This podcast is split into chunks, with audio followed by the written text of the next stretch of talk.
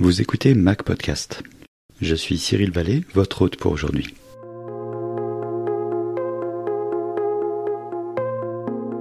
Dans cet épisode, nous discutons avec Nicolas d'un article paru récemment dans la revue Resuscitation concernant les problématiques médicales liées aux avalanches. Mais vous allez voir que nous dévions un tout petit peu pour aborder le sujet de l'hypothermie et de sa prise en charge avant de discuter de l'article. Allons-y. Bon Nico, ça y est, hein, c'est la saison. Effectivement, c'est l'hiver, la température chute, la neige tombe. Les gens commencent avec les raquettes, le ski, le ski de randonnée, tout ça.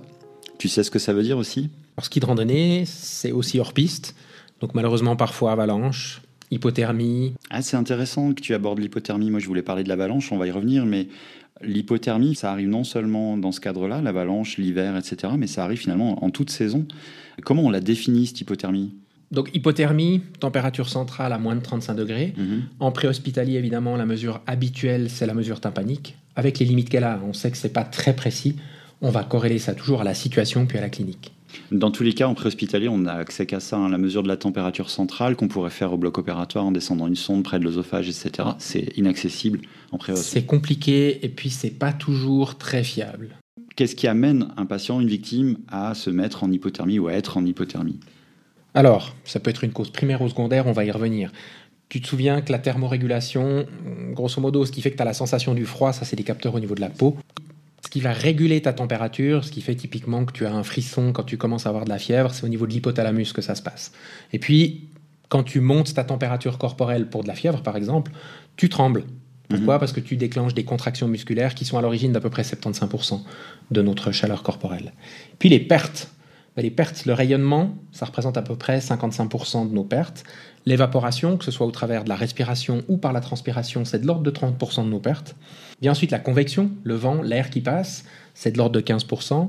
Et puis en contact direct, donc en conduction, c'est 3% de nos pertes. ben, Ça, c'est bien parce que ça fait plus de 90% des éléments contre lesquels on peut, euh, on peut lutter. Typiquement à cette saison, on peut anticiper, couvrir le patient, chauffer la cellule, euh, sécher le patient s'il a des habits très mouillés, des choses comme ça. On peut l'isoler, utiliser les couvertures chauffantes, on peut utiliser les, les couvertures de survie. euh, On a plein d'éléments à notre disposition.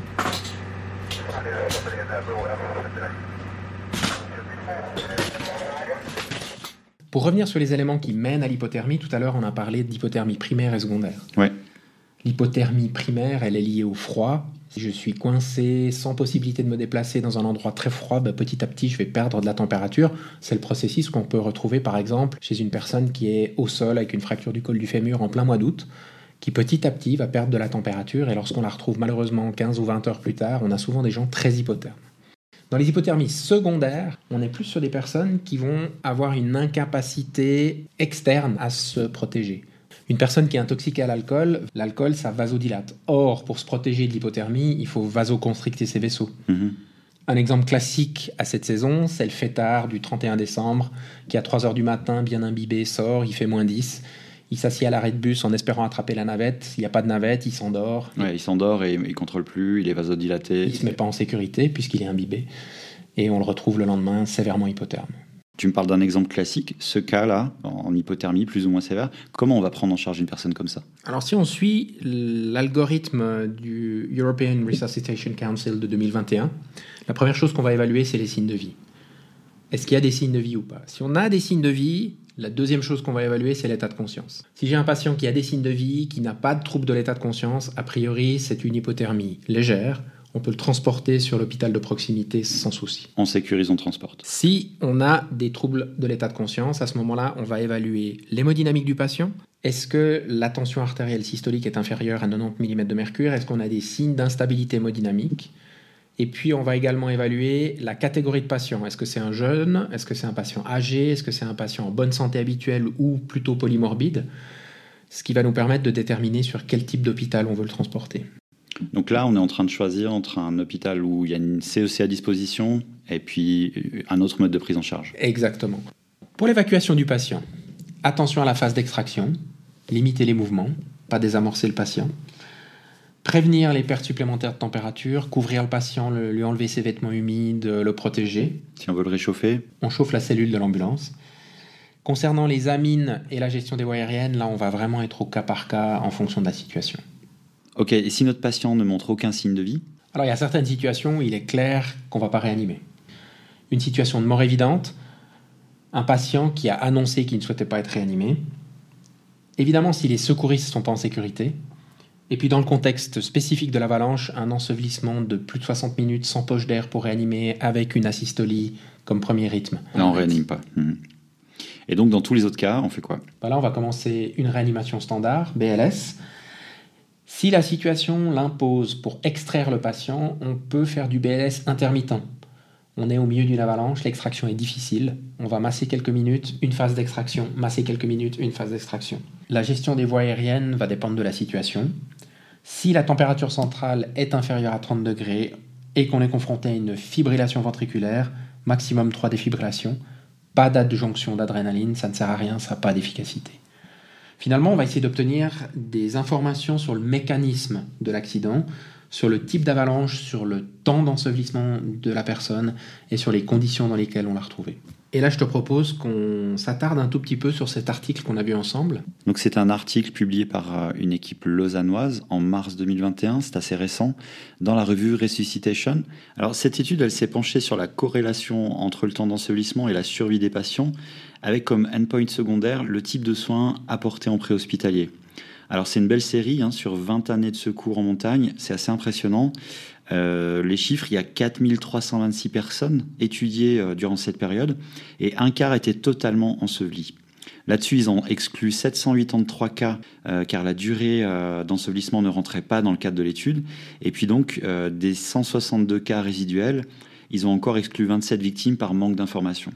Donc au total, on a quand même une belle série de 140 cas qui ont été étudiés et dont la durée d'ensevelissement était supérieure à une heure mais inférieure à 24 heures, c'est le cadre de leur étude. Et du coup, ça nous donne des chiffres très intéressants, parce que l'âge moyen des victimes était de 38 ans, c'était en majorité des hommes, 80%, et puis la plus grande partie des événements ont eu lieu au-dessus de 2200 mètres d'altitude.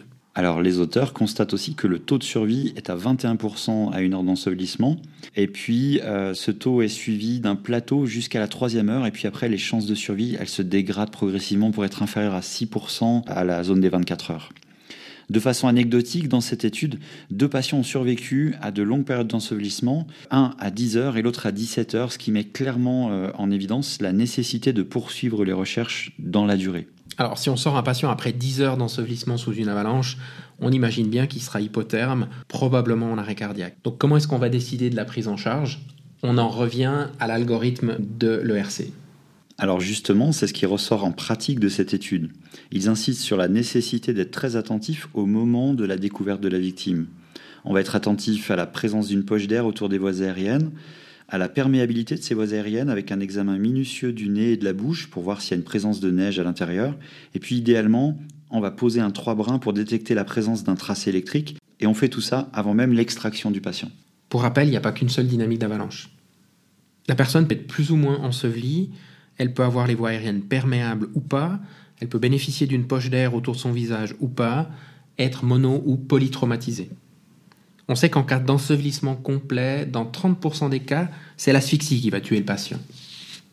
Et puis, en l'absence d'un trauma menaçant pour la vie et en l'absence d'une obstruction complète des voies aériennes, un patient hypotherme a des bonnes chances de survie si on fait une réanimation cardio-respiratoire prolongée. Si on reprend les chiffres, on trouve 27 survivants sur 140 cas étudiés.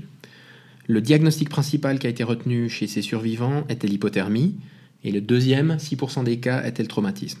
Et puis 26 des 27 survivants avaient les voies aériennes dégagées avec une poche d'air autour du visage lorsqu'ils ont été découverts. Ça, c'est un point vraiment très important, ce moment de la découverte de la victime.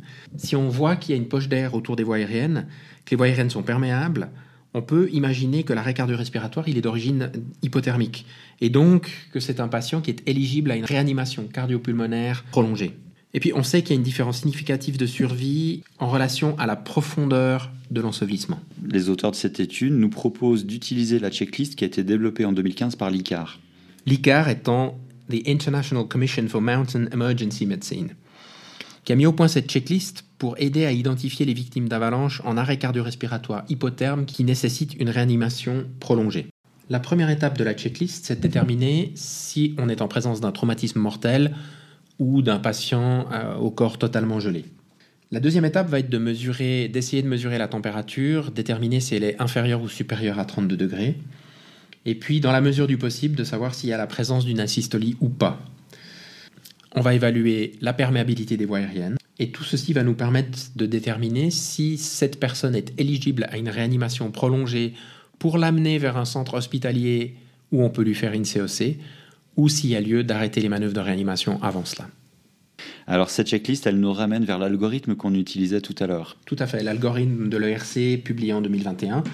On en était aux patients qui présentent pas de signe de vie, chez qui on a entamé une réanimation et chez qui on va évaluer les conditions d'ensevelissement, le temps d'ensevelissement, ce qui va nous permettre, en fonction de la checklist, de déterminer si on peut l'emmener vers un centre qui dispose d'une CEC e ou s'il est futile d'entamer des manœuvres de réanimation.